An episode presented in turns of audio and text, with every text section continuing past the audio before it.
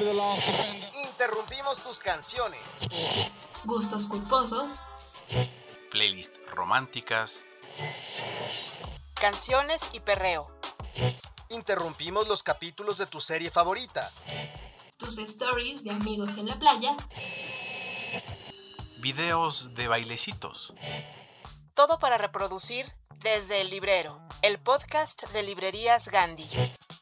No se te ocurra reproducir otro podcast. Sigue leyendo, sigue escuchando.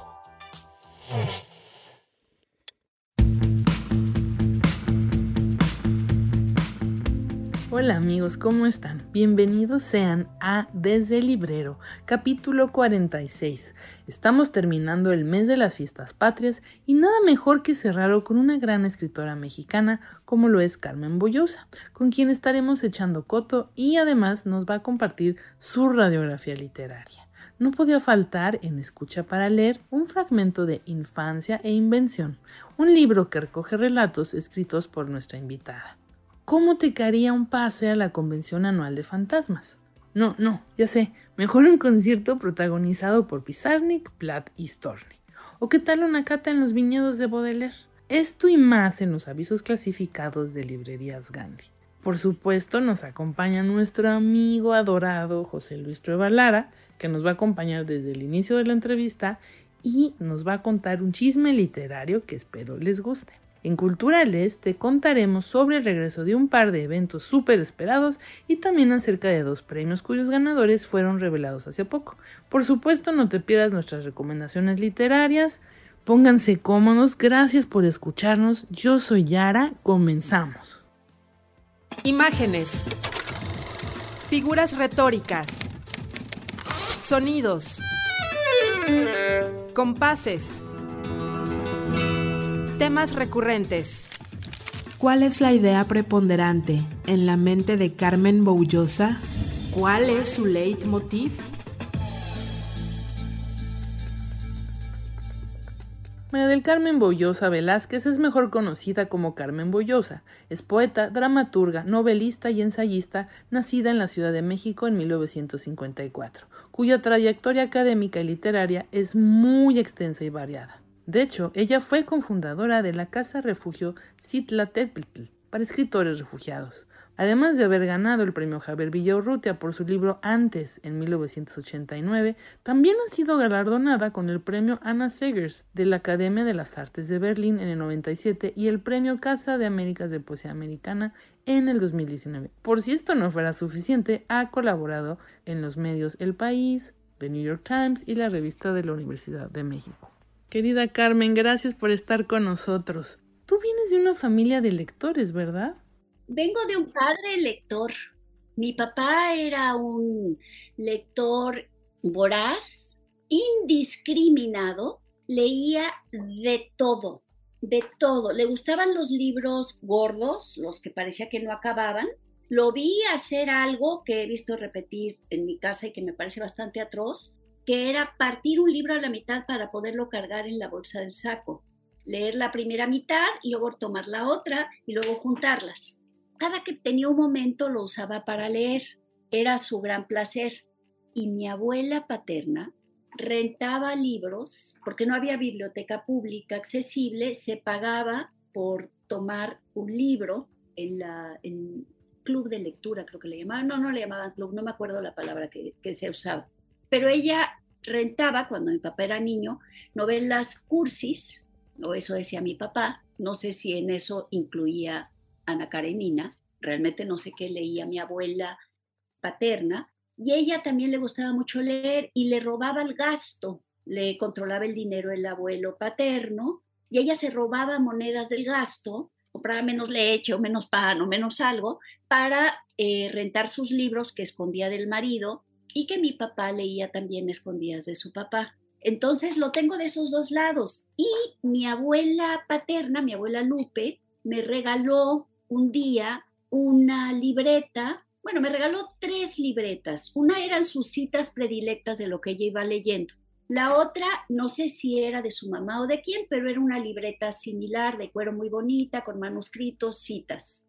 Y la tercera eran los poemas de su abuela, Ricarda Berruecos. Y la tengo, lo tengo aquí. está todo, la tinta se ha ido un poco desvaneciendo con su ganchillo, fue escribiendo sus poemas todos medidos em, a su viudez, es su libreta de viuda, a sus hijas, a sus cuñadas, a su marido que descanse en paz, que era el doctor Bertis, el de la calle.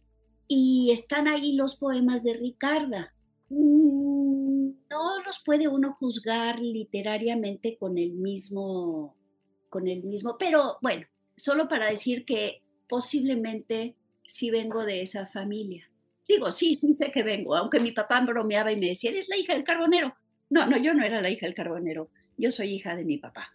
¿Y cuando eras niña tú cómo leías? Leía de dos maneras. Leía con los oídos lo que mi papá nos leía en las noches para hacernos dormir, que era lo que a él le daba la gana leernos.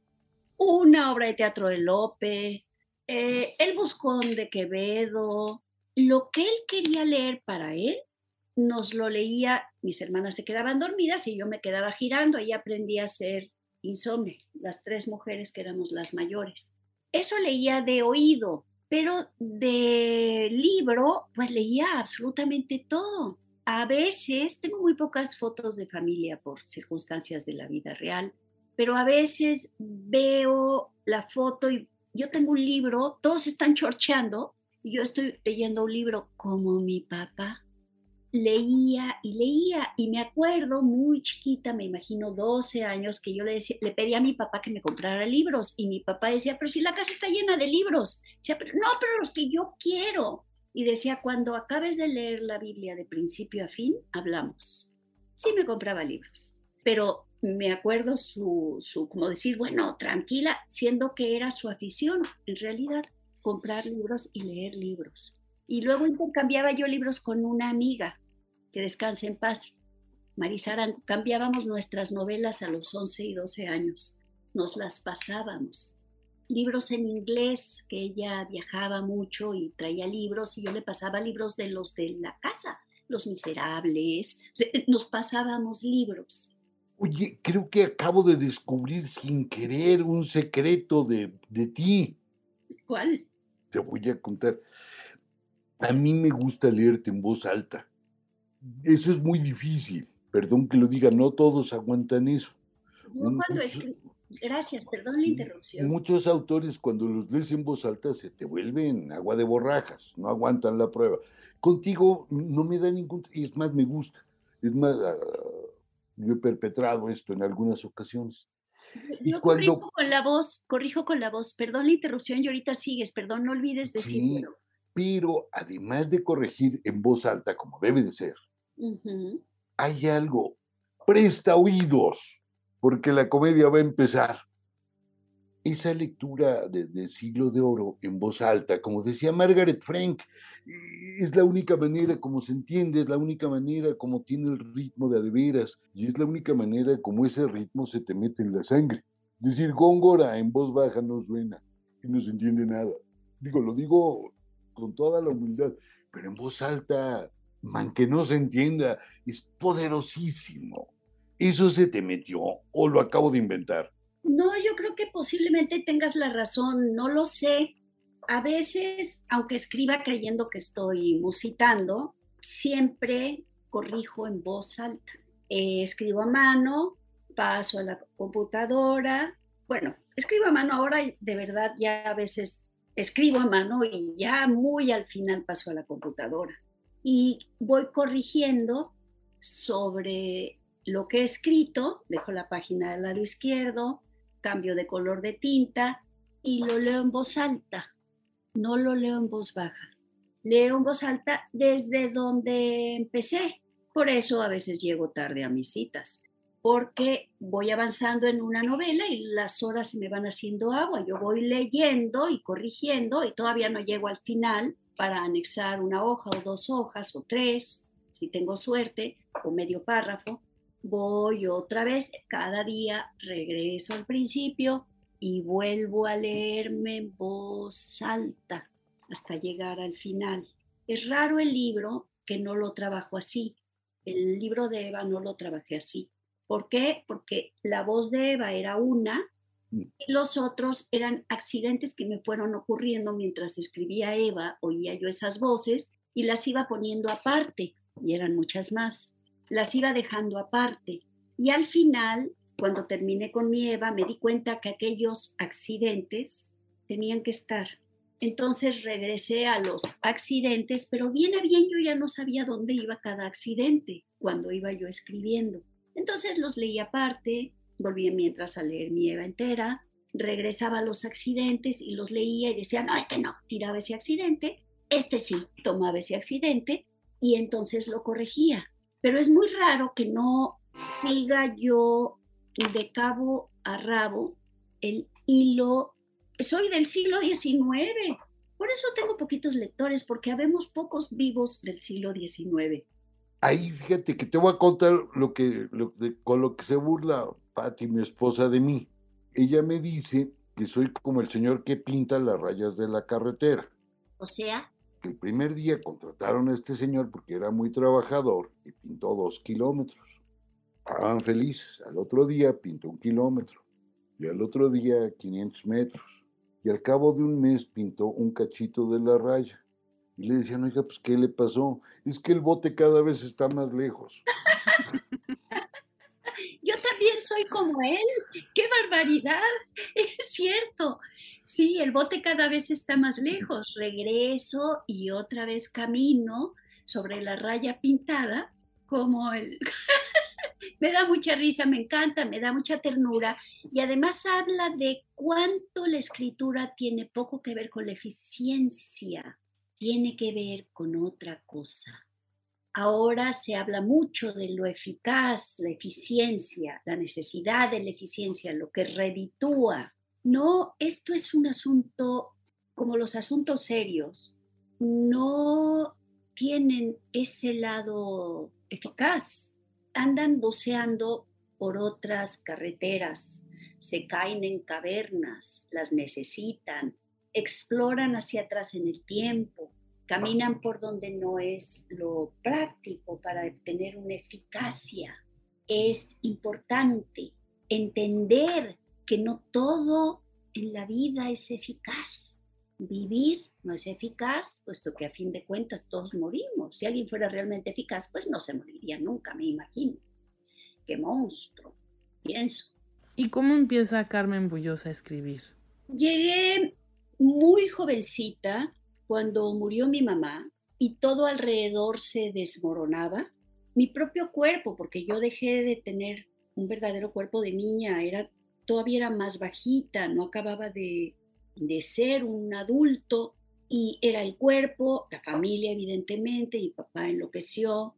La ciudad cambiaba también mucho, acababan de abrir el metro y la entrada del metro a la ciudad la salida de Uruchurto cambió, porque la ciudad tenía con Uruchurto, él quería que la ciudad no se diese cuenta de que había crecido. Era como un padre sobreprotector. Y al salir él, al abrirse, digamos, puentes y la aceptación de la propia ciudad de que había explotado, de que era ahora mucho más grande, todo esto tocó tan rápido.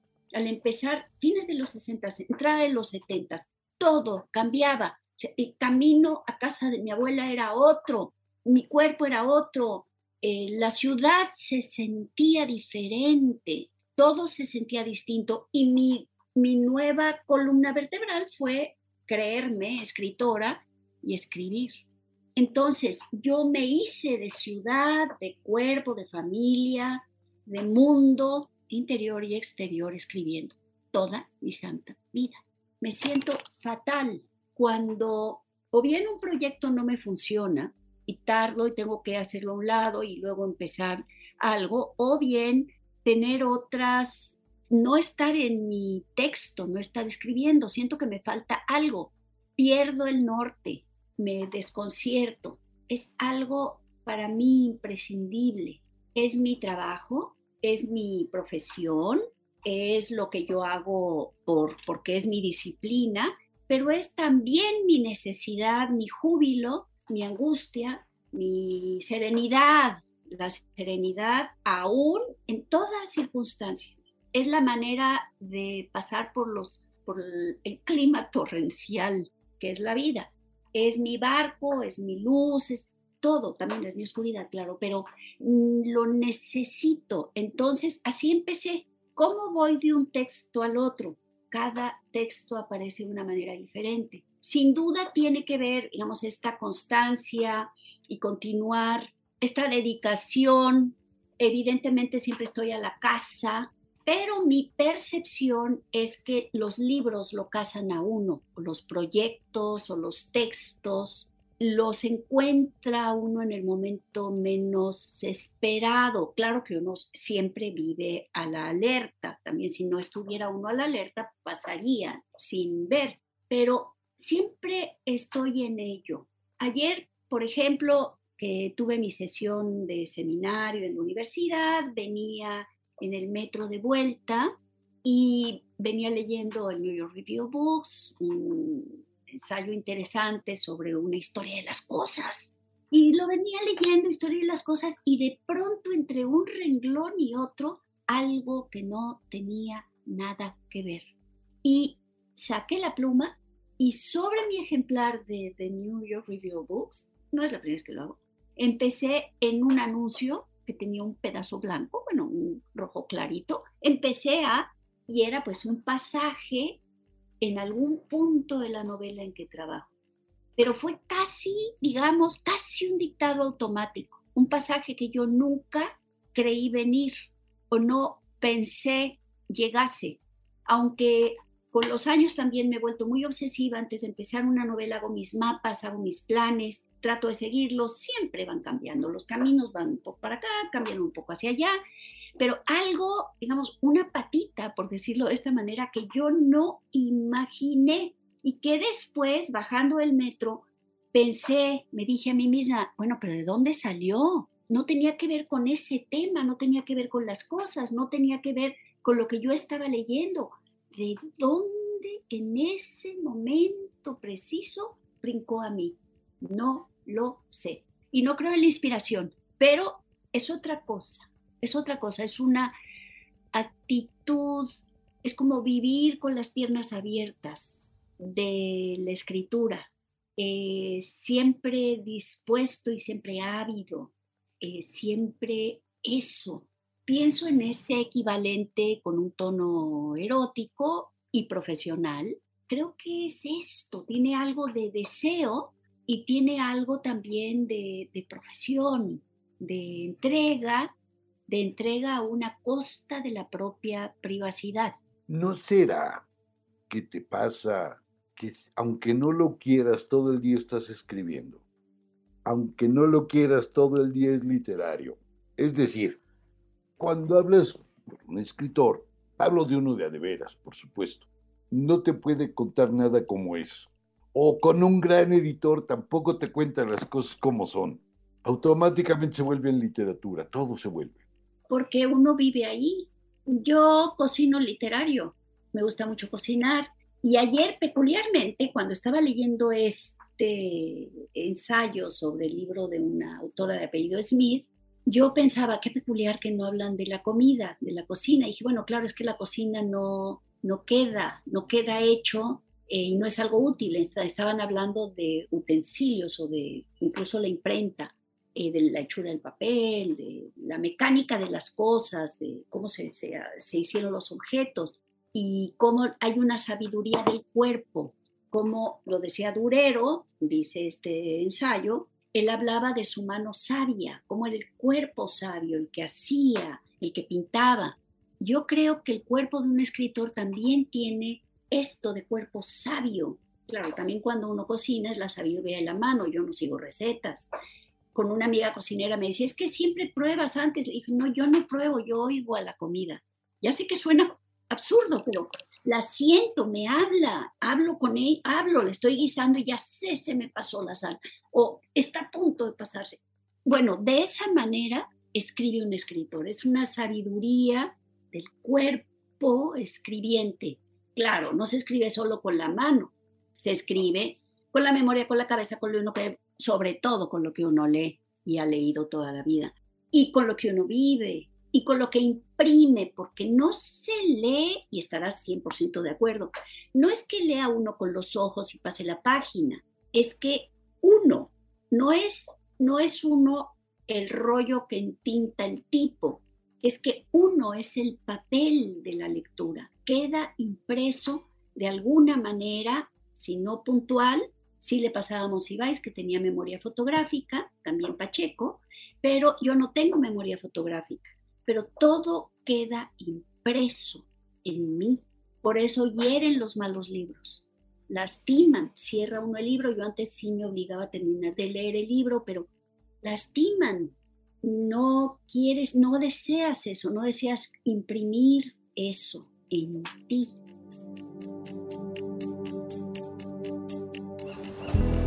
W, W, W. Punto. Gandhi. Punto. Com. Punto. M. X. Encuentra todo el romance y los libros que quieras en gandhi.com.mx. Pide ya y recuerda que el envío es gratis siempre. ¿Usted cree en el amor a primera leída? ¿Y también en el amor a primera oída? Escucha para leer y enamórate de un libro.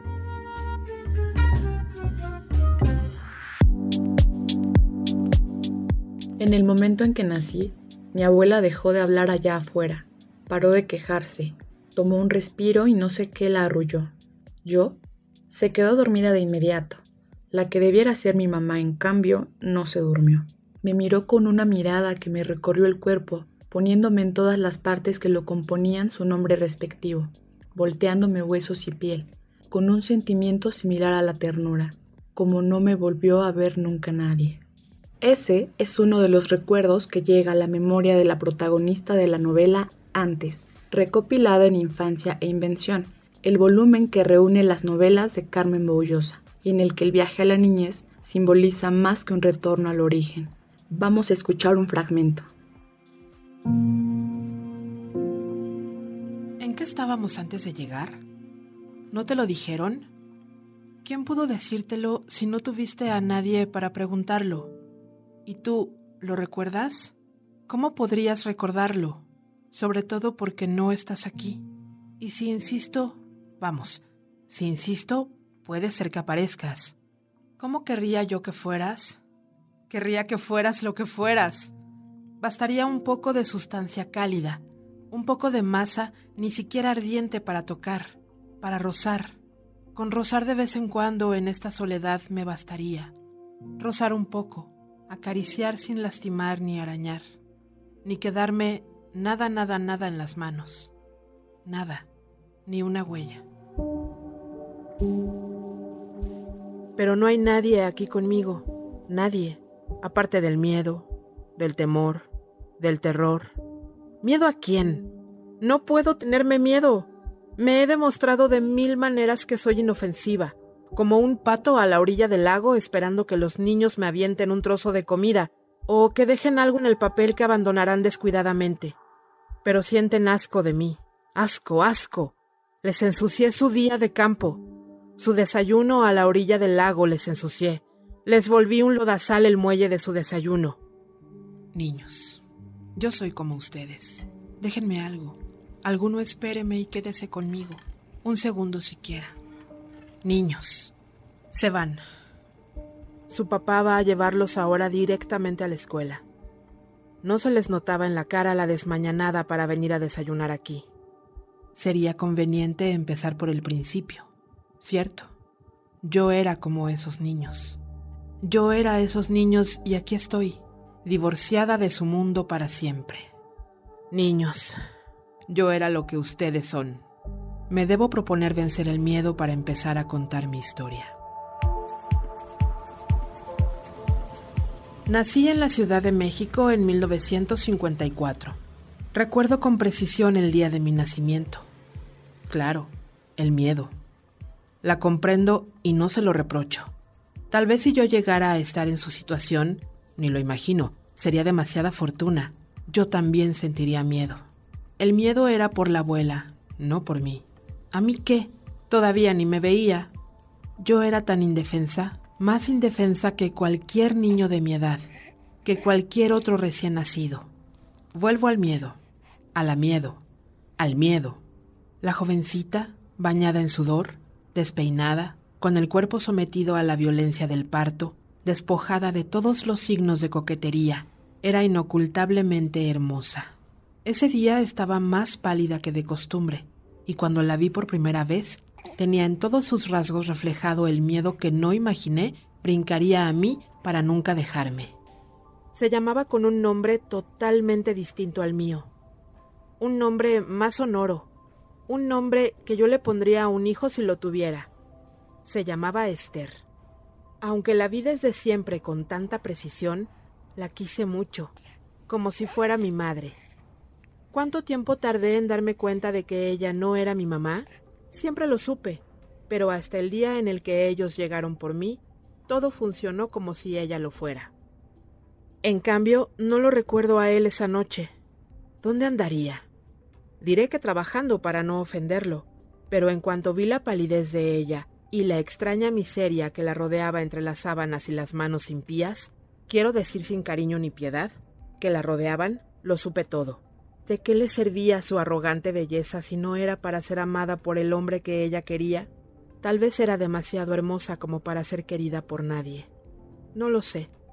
En el momento en que nací, mi abuela dejó de hablar allá afuera. Paró de quejarse. Tomó un respiro y no sé qué la arrulló. ¿Yo?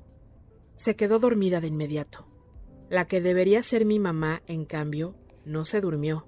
Me miró con una mirada que me recorrió el cuerpo poniéndome en todas las partes que lo componían su nombre respectivo, volteándome huesos y piel con un sentimiento similar a la ternura, como no me volvió a ver nunca nadie.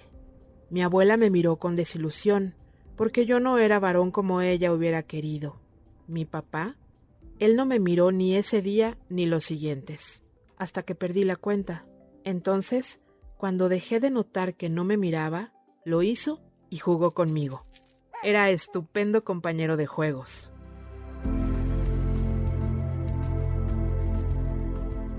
Ellas no sabían jugar. De niña, al dormirme, me inventaba recuerdos. Recordaba... jugaba a recordar que alguna de las dos Esteres había jugado conmigo. Al té, a la casita, a las muñecas, a cualquier cosa. Eso me decía para arrullarme mientras ellas ponían en mí sus manos exageradamente blandas y me cantaban canciones desentonadas. Las quería mucho, tanto que no solo me arrullaba con ellas, sino que en las mañanas, al despertar, mi primer pensamiento era para ellas dos y al salir de la escuela también era para ellas dos, casi toda mi infancia.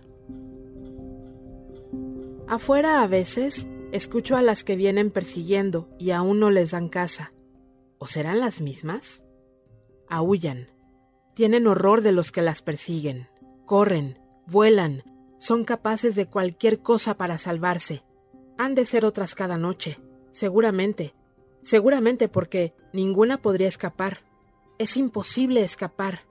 Que nadie intente engañarse. Alguna noche se lo grité a la desesperada en turno, pero no oyó. Prefiero no gritar más. No tiene sentido y me hace mal. Estoy mal. Tengo tanto miedo. Tengo tanto miedo y no hallo cómo gritar mamá. Es un grito que no puedo emitir porque esa palabra no la tengo. Otras palabras sí, sí que las tengo. Tengo árboles, tengo casa, tengo claramente la palabra miedo y tengo sobre todo la palabra patos en el parque, porque de ella les quiero hablar hoy. ¿A quiénes? ¿A quiénes les puedo hablar? Me inventaré por esta noche que sí puedo conseguir interlocutores desde mi oscuridad.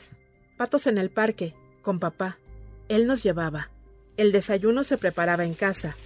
Luego tomaba el camino a la escuela, como siempre, hablando de lo de siempre, de un juego que él creía inofensivo, pero que para mí era un juego de asalto y de dolor.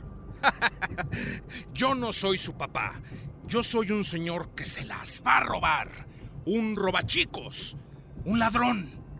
Me las voy a llevar para pedir dinero a cambio de ustedes.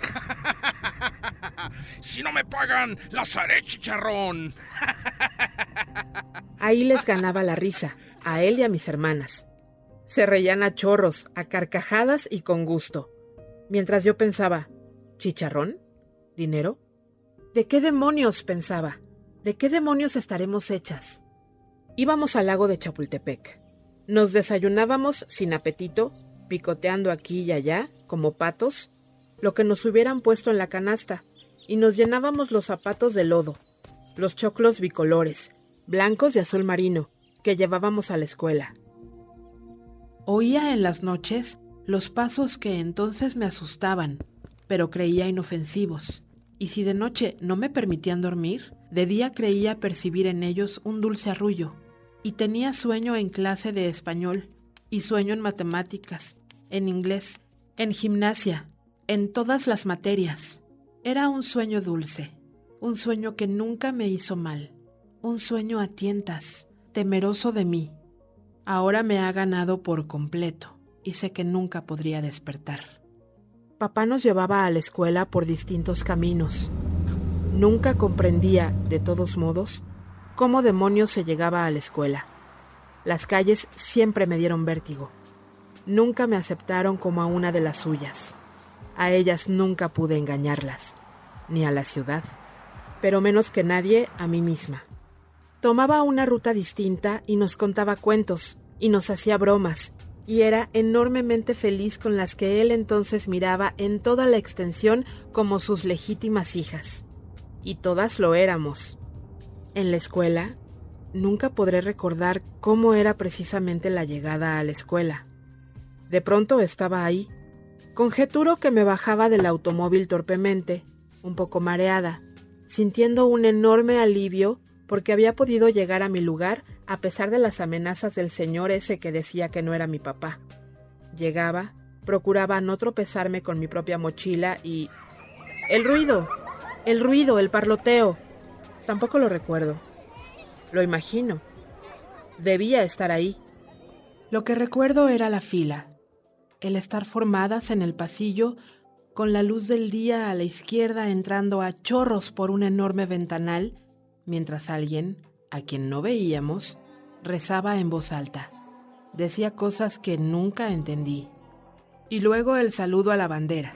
Mexicanos al grito y algo así como como remellos cuyos aliños un viento helado marchita en flor, palabras indescifrables, tanto o más religiosas que aquellas con que había empezado el día. Una mañana a medio recreo, María Enela, así era su nombre, era, o así lo recuerdo, pero lo defenderé, Enela, me invitó a entrar con ella en el gallinero. En él no había gallinas, ni restos de gallinas. Sospecho que era un proyecto de las monjas que no arraigó, un edificio abandonado. Limpio no sé por qué, oscuro y silencioso. Entré con ella. Entonces los pasos se hicieron más presentes y ella me preguntó. ¿Qué son esos pasos? ¿Qué van a hacer? Nada. Sí sabes de qué hablo. Sabes muy bien. Me han venido siguiendo. Me dijeron que te preguntara a ti. Tuve tanto miedo que eché a correr hacia afuera del gallinero. Enela salió corriendo atrás de mí, llamándome por mi nombre con insistencia. Salí del gallinero, corriendo, pero en cuanto pude alzar la vista me detuve. El enorme patio se encontraba vacío. ¿Se habría acabado la hora del recreo? Sentía atrás de mí los pasos de Enela, ya no persiguiéndome, sino buscando también, como yo, el camino a nuestro salón. ¿Por qué estaba vacío el patio? Subimos. Primero yo, y casi pisándome los talones, Enela. Los escalones que nos dividían de la entrada a los salones, y de lo que llamábamos el patio de gala, un hermoso jardín meticulosamente cuidado, rodeado de hortensias, con su recortado pasto siempre verde y tupido, al que las niñas no teníamos acceso más que en día de fiesta. Subimos. No hay nadie. La escalinata bordeada por el lado izquierdo de un muro o piso inclinado, de piedra volcánica, y sentí cómo Enela volteó para ver el patio en toda su extensión. Al fondo las canchas de básquetbol, más abajo el terraplén donde se practicaba atletismo, el tiro de jabalina o bala, salto de longitud, de altura, en una alberca de acerrín. ¿Cómo no habíamos oído el timbre? El fuertísimo, agudísimo timbre que indicaba el regreso a clase. Tuve miedo. Enela tuvo miedo también. Sentí que no tenía sentido seguir subiendo la escalera. ¿Para qué? Y volteé esquivando la mirada de Enela. Cuando las vi salir de la izquierda, de donde la terraza me tapaba las canchas de voleibol, vi surgir como un enjambre a las niñas. Un enjambre gris. Un ejército de hormigas con sus suéteres grises y sus grises faldas de tablones grises saliendo con barullo del área de la cafetería.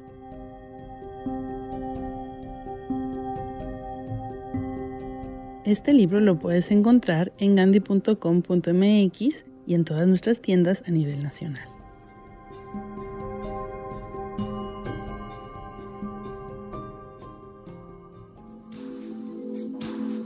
Este mes en el número 161 de Lee Más, la intención es repensar la arquitectura sin caer en lugares comunes, conocer sus posibilidades más allá del objeto estético, como herramienta que puede mejorar la calidad de vida de las ciudades y de las personas que viven en ellas. Por eso conversamos con David Sim sobre su libro Ciudad Suave, con Victoria Bergenji sobre cómo repensar la vivienda suburbana, mientras hablamos de arquitectas que han conquistado espacios, de sostenibilidad y de construimos la idea de la ciudad perfecta. Puedes conseguir el nuevo número de la revista Lemas en librerías Gandhi y gandhi.com.mx y apreciar todo el poder y las posibilidades de la arquitectura.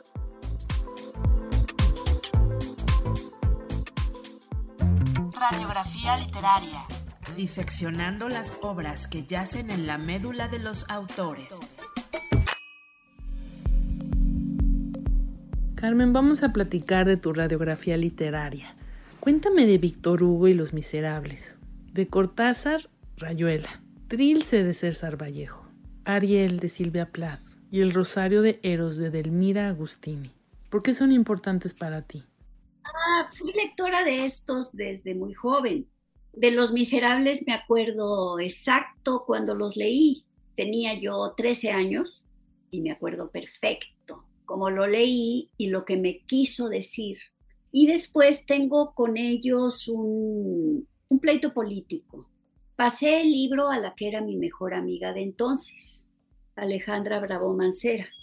Y Alejandra, de alguna manera el libro como a mí la convirtió, pero a mí me convirtió diferente. A ella le dio una noción de los miserables tan fuerte que, y tenía además un espíritu muy práctico, estudió medicina eh, preventiva familiar en la UNAM, se enroló en la guerrilla en Nicaragua como doctora eh, de campo, de batalla, terminó sus días en la guerrilla del Salvador. Y no puedo evitar pensar que también los miserables jugaron un papel. No la he querido releer. Muchos de los libros que amé de jovencita los he vuelto a releer. También para sentir, si puedo sentir lo que sentí, no, claro, siempre leo uno algo diferente pero juego a eso, es muy emocionante, lo acabo de hacer con Jorge López Páez, pero fue un poco sin querer porque eh, Alejandro Arras reeditó y editó de nuevo Solitario Atlántico y me dio un ejemplar y me invitó a estar en la presentación, me regaló una relectura que no estaba en ese momento en mi plan y lo he releído y he visto tanto en esa novela que no vi cuando también la amé hace 30, 40 años yo creo, 35 años, pongamos, 35 años. La amé, la amo, pero ahora la amé de otra manera. Cuando la amé de jovencita creí que era una novela de iniciación, de paso de la infancia o de infancia más, pero que había la mirada del otro lado. Ahora que la he leído, la leí más como eh, también un monumento nacional a la manera de Balún Canán, porque ahí uno ve una época, una región, una época, una sensibilidad, historia con H. No solamente lo que ocurre en estos niños, sino que en la novela vi las luchas de clases, las personas alzadas, todo aparecía en la novela con una riqueza enorme. Y un poco yo trataba de forzarme a volverla a leerla, a volver a leerla como la leí entonces, mas me era imposible. ¿Qué pasó? Hoy en la mañana Pedro me trajo un ramo de rosas, pero mamá no me dejó aceptarlas. ¿Sabes qué me hubiera gustado hacer con ellas? ¿Quién es Pedro? Unas codornices en pétalos de rosas, cocinadas con pasión y sufrimiento de un amor aparentemente imposible. Tienes hambre, ¿verdad? Sí. Leyendo como agua para chocolate, nos dimos cuenta que el hambre de lectura sí existe y se puede quitar en www.gandhi.com.mx o en cualquiera de nuestras librerías. Estos son los avisos clasificados de librerías Gandhi. Busca y encuentra lo que necesitas.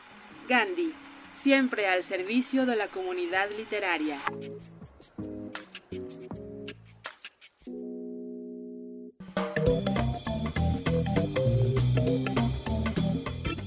Buscando empleo, este anuncio es para ti. Tenemos una vacante para trabajar en un proyecto titánico. Reeditar los 40 tomos de la enciclopedia de Tluon, la cual contiene toda la información respecto a este mundo. El estudio de sus disciplinas como las matemáticas y el lenguaje y su filosofía basada en el idealismo. Para aplicar, debe tener habilidades de escritor, investigador, editor y traductor. Buscamos personas tolerantes a la frustración y que tengan exceso de imaginación. Si estás interesado, deja tu currículum vitae en la Biblioteca Nacional de la República Argentina con el señor Jorge Luis Borges. Para más información, te recomendamos consultar el libro Ficciones. Si usted se encuentra errante entre el mundo de los vivos y los muertos y no sabe cómo va a trascender este plano o simplemente quiere conocer a otros entes como usted, le invitamos a nuestra convención anual de fantasmas en donde podrá asistir a conferencias y talleres impartidos por los espectros más famosos de la literatura. Aprende el poder de la invisibilidad, conozca los fundamentos de lo sobrenatural, practique la interacción con los seres humanos y asista a nuestro curso de ruidos con cadenas. Este año, nuestros invitados son el Rey Hamlet, el fantasma de las Navidades pasadas, Sir Simon Canterville, el fantasma de Madame Crowell y hasta el fantasma de la ópera. Aparta tu lugar ahora mismo. Te invitamos al concierto de la banda El Club de las Chicas Tristes, conformada por Alejandra Pizarnik en la voz, Silvia Plath en la guitarra y Alfonsina Storni en la batería. Escucha por primera vez el cover A la gata bajo la lluvia en este recital que estremecerá tus sentidos. Emocionate hasta las lágrimas con su música y corea sus grandes éxitos. Una traición mística, La campana de cristal y Alfonsina y el mar, en un raudal de sensibilidad que no te puedes perder. Preventa exclusiva para lectores Gandhi. Boletos a la venta en taquilla y gandhimaster.com. Se busca una habitación propia y 500 libras al año para poder escribir novelas para que me visite el genio poético y pueda crear obras de arte. Se busca una habitación propia con cerradura en la puerta para poder pensar por mí misma y se busca que cada mujer tenga una habitación propia para soñar sobre los libros y demorarse en las esquinas y dejar que la línea del pensamiento se sumerja hondo en el río. Si tú también buscas una habitación propia, ponte en contacto con la autora Virginia Woolf, quien te dará el mejor consejo para que puedas escribir, crear y decir lo que quieras. Viñedos Baudelaire le hace la más cordial invitación a su cata de vinos para que pueda observar el color, brillo y limpieza de nuestras bebidas, apreciar su aroma y degustar este elixir que le ayudará a no sentir el horrible peso del tiempo, pues es sabido que hay que embriagarse sin cesar, de vino, de poesía o de virtud como os plazca. Si desea más información o busca otras maneras de escapar donde sea, fuera de este mundo, le recomendamos los pequeños poemas en prosa o Spleen de París de nuestro poeta maldito favorito. Querida audiencia, si ustedes están interesados en alguno de estos servicios, no dude en contactar al autor o personaje. Muchas gracias por su atención. Gandhi, al servicio de la comunidad literaria. Te quiero, te quiero, te quiero, te quiero. Te quiero, te quiero, porque te quiero. Gracias. Leer incrementa tu vocabulario. Librerías Gandhi. Te invitamos a la presentación del libro justo antes del final. de Emiliano Monge, este miércoles 5 de octubre a las 19 horas en el Foro Expresarte de la librería Mauricio Achar, donde el autor conversará con Aura García Junco, Ecaterina Álvarez y Alejandro Vázquez Ortiz. Recuerda que si no nos puedes acompañar, puedes seguir la transmisión en las redes sociales de Revista Lee Más y Librerías Gandhi. El sano cotorreo es esa costumbre que tienen las personas de hablar entre ellas, cual si fueran aves coloridas, divertidas y sobre todo cotorras. ¿Qué tiene que ver un cotorro con nuestros invitados? Especialmente que nuestros invitados son bien cotorros. Les gusta el jijiji y el jajaja, los libros y echarse una buena platicada. Esto es Echando Coto.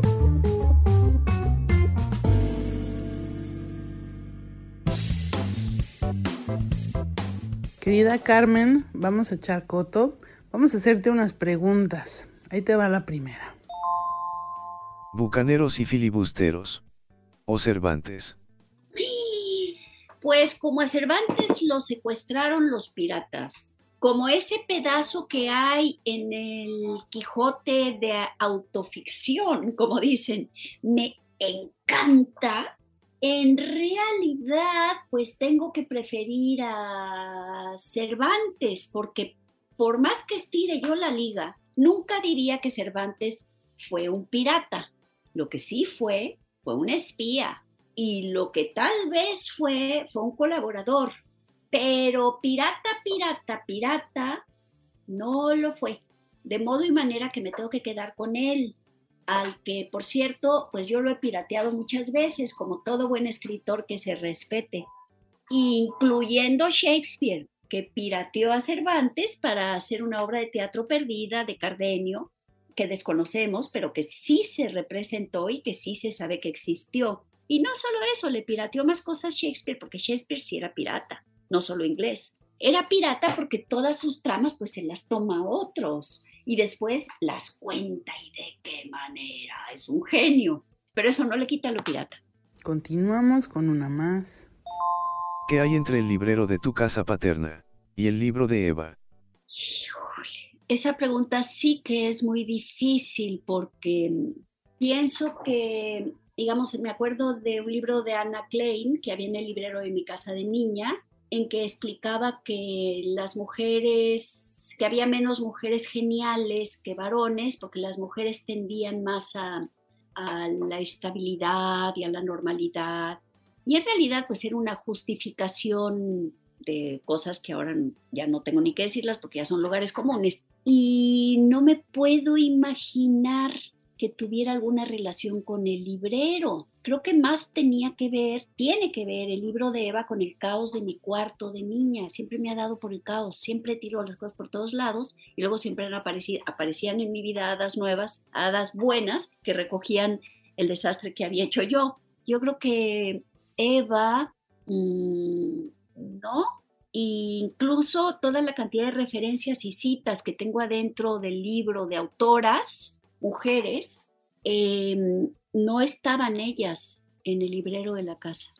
Entonces, creo que es uno de mis pocos libros que simple y llanamente no tuvieron que ver con aquel librero de mi papá, sino sí con las misas que escuchábamos en las mañanas. Cuando le dio la racha a mi papá de que teníamos que ir a misa todas las mañanas, eran, mis papás eran muy mochos.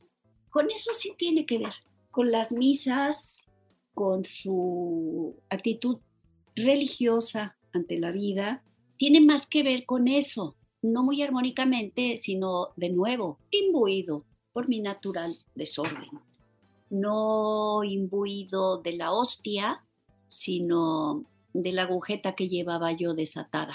Y para terminar, tenemos esta última pregunta.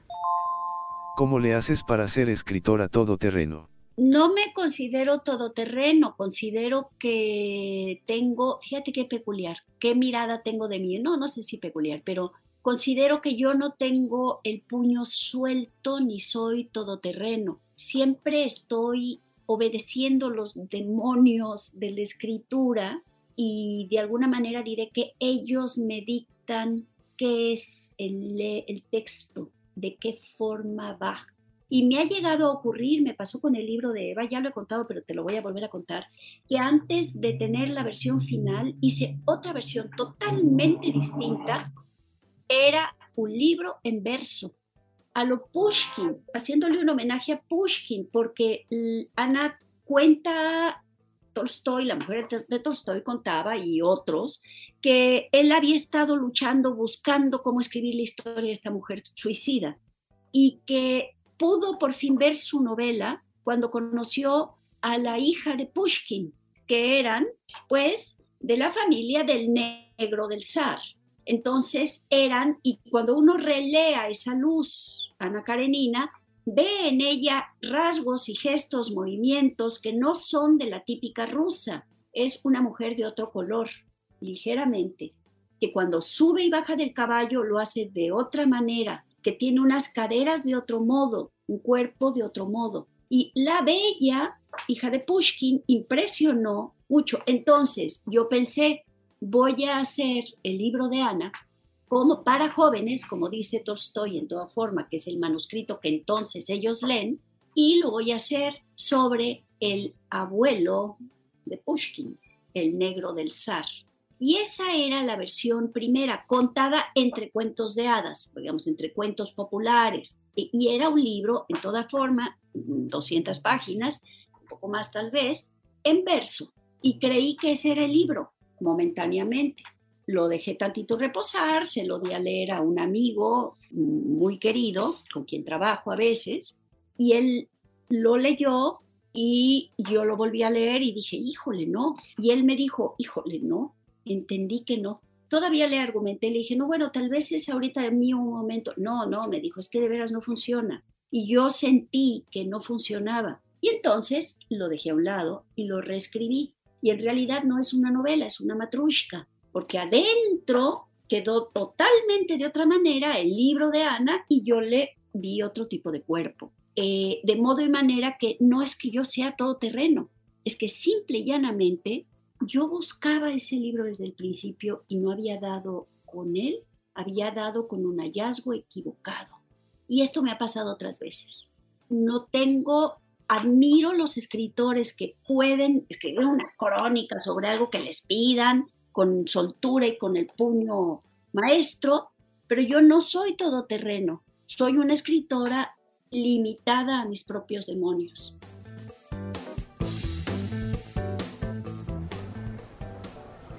Señorita, buenas tardes. Quiero dos boletos. ¿Para la sala 1 o para la 2? Para la sala 1. Ya no hay. Entonces, para la sala 2. Tampoco hay. Surrealismo. Libros de todos los géneros y corrientes. En librerías Gandhi. Oye, te tengo un chisme. A ver, a ver, cuenta. ¿Ya sabes lo que le pasó a los Buendía? Uy, pero lo de los Capuleto estuvo fuerte. ¿Qué? No me enteré. Pero, ¿ya te contaron que Juan Preciado le prometió a su mamá que iría a buscar a su padre? ¿A Comala? Sí, ¿tú crees? Oye, ¿y si sabes lo de Joe y sus hermanas? No, y espérate, porque el del departamento... Le dicen chisme, pero es información que se cuenta de boca en boca. Y sí, también de libro en libro.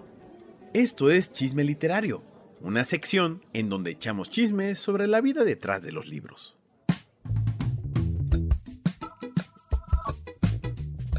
Todo empezó con un escándalo, un escándalo de los buenos, de esos que exigen la horca para el culpable del delito.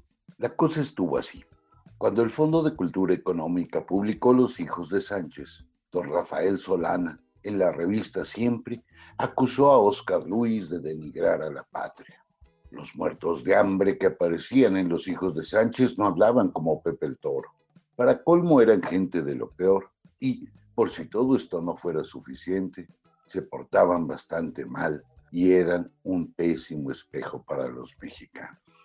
La cosa siguió creciendo a tal grado que lo demandaron y los políticos exigieron su cabeza. Arnaldo Orfila salió del Fondo de Cultura. Lo despidieron de mala manera y junto con él se fueron muchos de sus colaboradores. Uno de ellos fue don Joaquín Díaz Canedo. La verdad es que este acto de censura tuvo sus ventajas. Bueno, hay que verlo así. Resulta que tanto Arnaldo Orfila como don Joaquín Díaz Canedo fundaron dos editoriales. El primero, siglo XXI, el segundo, Joaquín Mortiz. Esas dos editoriales nos permitieron aerar la casa, nos dieron la oportunidad de leer lo que no hubiéramos leído jamás. Ellas mostraron que la literatura mexicana podía tomar nuevos rumbos y que el pensamiento podía tener nuevas casas. La censura airó el panorama de los libros, que aquí entre nos, hasta antes de eso, tenía un ligero tufillo a rancio. Así pues, démosle gracias a la censura que por lo menos en este caso nos regaló dos casas editoriales. Dos casas editoriales que, por lo menos en mi librero, funcionan como un hogar, como el hogar de los nuevos escritores, de los pensamientos que parecían revolucionarios e incluso de aquello que me imantó y me obligó a repensar el mundo. Soy José Luis Trueba y cuídense mucho, por favor.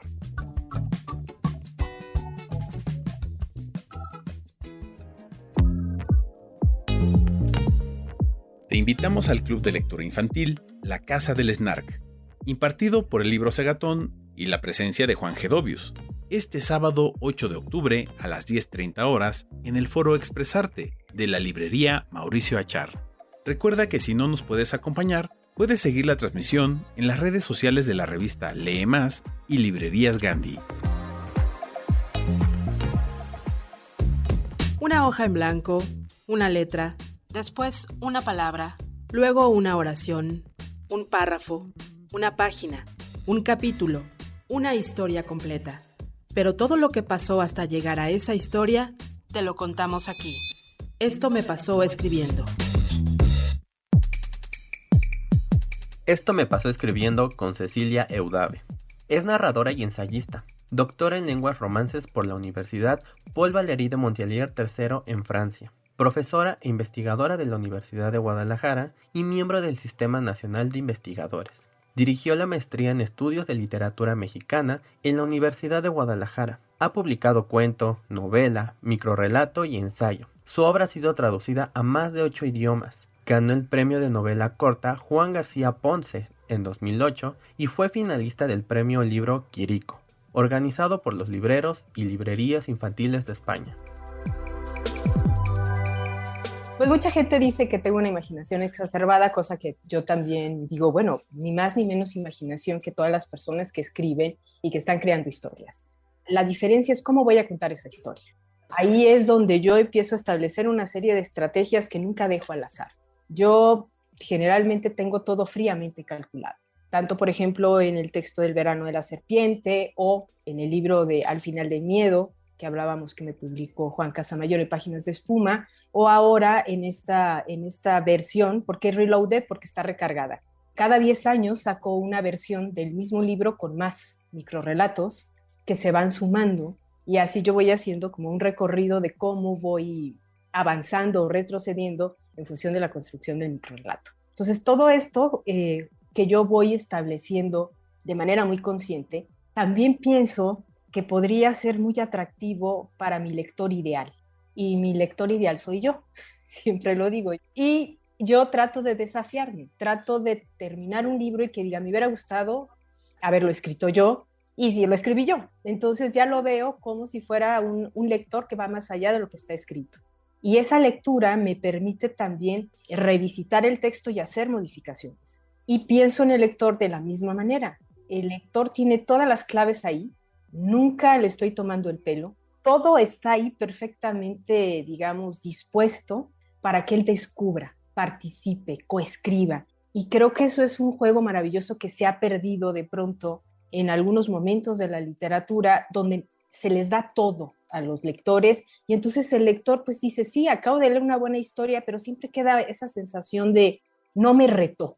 Y a mí me gusta retar al lector, desafiarlo hay lectores que eso no les gusta y están en, eh, y, no, y, no, por eso están mal, les gusta otro tipo de acercamientos a los libros, pero a mí sí me gusta retar al lector. Para mí también la literatura conlleva algo de lúdico, algo de, de interacción, algo de intercambio. Cuando yo escucho a mis lectores hablar de los libros, digo, ah, hubo ahí, aprendo. Sobre todo en el microrelato, nosotros apelamos a las lecturas del lector porque hay muchas cosas que vamos a obviar y que van a despertar en el lector esas otras referencias que tienen. Y si no las tuvieran, esta va a ser su primera referencia para cuando lleguen a otras referencias que hablen de estos textos. Es como una especie de, que a mí me encanta, de Euroboros, que siempre se está viendo la cola. Es, eh, la escritura es la constante reescritura hasta el infinito. Todos se han reescrito de alguna u otra manera incluso desde la obra propia pueden reescribirse después nuevamente ¿Qué no haremos con otros textos que nos encantan, ¿no? Pero el microrelato particularmente tiene esa característica que va a evocar en el lector otras lecturas para completar su lectura también. Y yo no las oculto jamás. Por eso yo digo, no, es que todo está ahí. Lo que sucede es que lo cuento de otra manera y trato de encontrar una singularidad distinta después de conocer muy a fondo los dragones, por ejemplo, ¿no? en este texto de los dragones que hay una conferencia, no para decir que, para desmitificarlos completamente, pero al mismo tiempo es para decir que sí existe. No quiero espolear si no han leído el libro. Y así sucesivamente en todos los textos eh, ah, de todos los micros que aparecen aquí, se, bueno, o en el caso de Sor Juana, ¿no? Que pudo haber tenido alguna relación con una sombra de la noche que podría haber sido perfectamente un vampiro. Y este tipo de, cuestiones que tienen que ver con que también uno conoce la obra de estos autores o autoras y que descubrimos ahí esos puntos de fuga para la imaginación. La imaginación se da a través de conocer otros autores, de conocer el mundo, de viajar en la literatura y también en el mundo real como en el mundo eh, imaginario, pero al mismo tiempo buscar una manera singular. Entonces, si me dices que soy singular, es un gran halago porque creo que todos los escritores tienen imaginación y mucha, pero es cómo la vamos a canalizar, ¿no? Hasta dónde vamos a llegar nosotros y nuestros lectores también. Me asus... no, no, no. Me gusta cuando callas porque estás como ausente. No lea feo. Lea bonito. Sí, venga a Lea Bonito de Librerías Gandhi. Compre los libros que quiera y aproveche la más grande variedad de libros a los mejores precios que solo Librerías Gandhi puede ofrecer. Ofertas. Ofertas como todo el año. Es decir, la promoción Lea Bonito no tiene nada de especial. Pero se oye bonito. Venga a Gandhi. Y si lee mucho, pues leerá bonito. En esta sección hablaremos sobre las noticias más importantes en el mundo cultural. Comentaremos sobre las novedades editoriales y tendremos entrevistas con actores y personajes de la cultura mexicana e internacional. Esto es Cultura Lees, la sección informativa de Desde el Librero.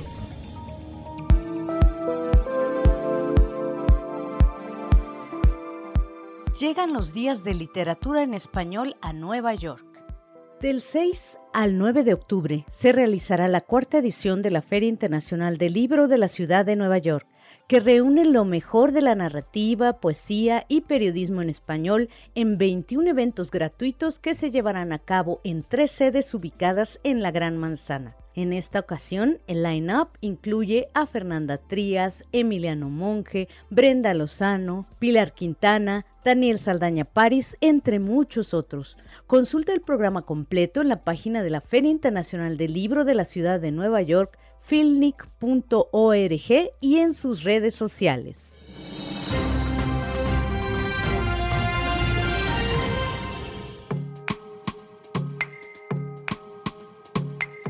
Tenemos ganadora del decimotercero Premio Tusquets Editores de Novela 2022. Por su carácter deslumbrante, adictivo y necesario, el jurado del Premio Tusquets Editores de Novela decidió galardonar Mira a esa chica, novela debut de la escritora madrileña Cristina Araujo Gamir, que seguirá dando mucho de qué hablar. Mira a esa chica es la historia de Miriam, de su grupo de amigos y de cómo a veces durante la adolescencia podemos encontrarnos con situaciones para las que nadie nos prepara porque se puede preparar a alguien para lo peor.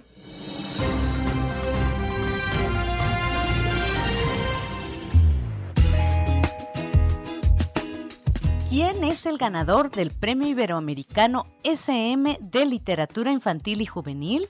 Por su capacidad de convocar el pasado y el presente desde una singularidad que seguirá abriendo nuevas maneras de sentir pensar y habitar el mundo, el escritor cubano Antonio Orlando Rodríguez fue elegido por unanimidad como ganador de la edición 18 del Premio Iberoamericano SM de Literatura Infantil y Juvenil.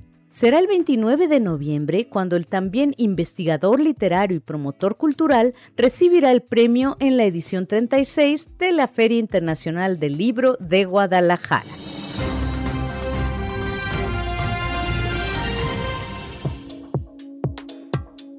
Mutec MX anuncia sus primeros artistas confirmados.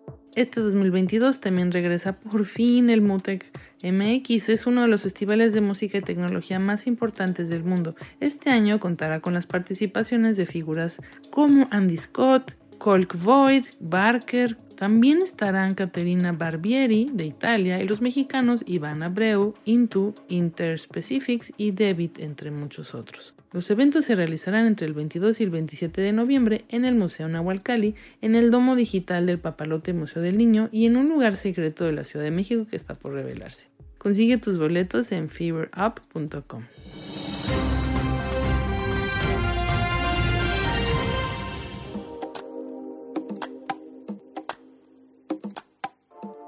Estas son algunas recomendaciones que pueden encontrar en nuestras mesas de novedades editoriales y en gandhi.com.mx.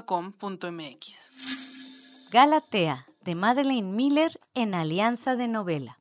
En la antigua Grecia, Pigmalión, un talentoso escultor de mármol, ha sido bendecido por una diosa que otorga el don de la vida a su obra maestra, la mujer más hermosa que jamás se haya visto en el lugar. Galatea, una vez que el tallista la convierte en su esposa, espera que lo complazca y sea obediente, la personificación de la humildad, pero ella tiene sus propios deseos y anhelos de independencia. En una apuesta desesperada de su obsesivo marido por controlarla, acaba recluida bajo la constante supervisión de médicos y enfermeras, pero con una hija a la que rescatar. Galatea está decidida a liberarse a cualquier precio. Pinos en el Parque México, de Enrique Krause, en Editorial Tusquets. Una biografía intelectual no es la biografía de la vida privada, es la historia de una formación en la que intervienen muchos factores, muchas presencias y escenarios, escuelas, experiencias, viajes y sobre todo lecturas. La vida intelectual sigue la trayectoria de las ideas en el tiempo, de ideas encarnadas en una persona y fundamentalmente en el diálogo que ha mantenido con figuras tutelares, maestros, colegas, amigos. Así se hilvana una biografía intelectual, conversando con abuelos, mentores, compañeros de tantas batallas, autores admirados, conversando en el café más que en las aulas, y conversando, por supuesto, con los libros. La muerte de Iván Illich, de León Tolstoy, en Ediciones Gandhi. Esta es una de las obras literarias más representativas del espíritu humano. Desde su publicación generó controversia. Es un relato sobre la muerte o una obra que se aparta de ella. El filósofo George Lukács defendió la segunda hipótesis y resaltó sus diferentes aspectos sobre la temporalidad. Federico García Lorca tuvo una visión distinta, la consideró la gran obra sobre el destino final. La muerte de Iván Illich es ambas cosas y va más allá de ellas, es un detallado e inclemente retrato del ser humano. No hay sentimiento que no figure ni emoción que no esté presente en él. Todo lo que somos se encuentra en estas páginas, vertido en texto de forma única. Tolstoy, el nihilista utópico, refleja en cada detalle lo más íntimo de nosotros. Al leerlo no podemos dejar de preguntarnos, ¿cómo lo hizo? Mundos Alternos de Lisa Jacek en Editorial Almadía. ¿Quién no se ha preguntado por la existencia de otros mundos y ha imaginado cómo descubrirlos? Escritos en la primera mitad del siglo XX, los cuentos de Judith Merrill, Senna Henderson, Joanna Ross, Doris Pitkin Bok, Wilmar Shiraz, C.L. Moore y Mildred Klingerman muestran posibles vías para llegar a ellos, ya sea a través de viajes que desafían el valor de sus protagonistas o la convergencia de dimensiones en la cotidianidad del hogar, las mutaciones genéticas o los pueblos escondidos. Estas escritoras nos sugieren que hay universos distintos que se tocan, que se multiplican en el presente, pero también las posibilidades del futuro, Mundos Alternos es el primer tomo de El futuro es mujer, una antología editada por la académica Lisa Jacek, que reúne cuentos de 25 escritoras estadounidenses que encontraron en la ciencia ficción un espacio de libertad para jugar con la sorpresa y el asombro, pero también para experimentar y disentir y confrontar temas sociales y políticos de su presente. No te pierdas esta antología, por favor. Me siento usado, güey. ¿Por qué, güey? Pues me habla, fíjate, le hablo y le digo, no, vamos al cine. Me dice, no, güey, porque voy a ir a comer con mi mamá, güey. Ahí va el güey. Dije, pues me voy al cine, güey. Llego, güey, al cine, güey. ¿Y quién estaba ahí, güey? Pues ella con otro güey, güey. No, güey, chale, güey. Eso no se le hace un hombre, güey. Leer incrementa tu vocabulario. Librerías Gandhi.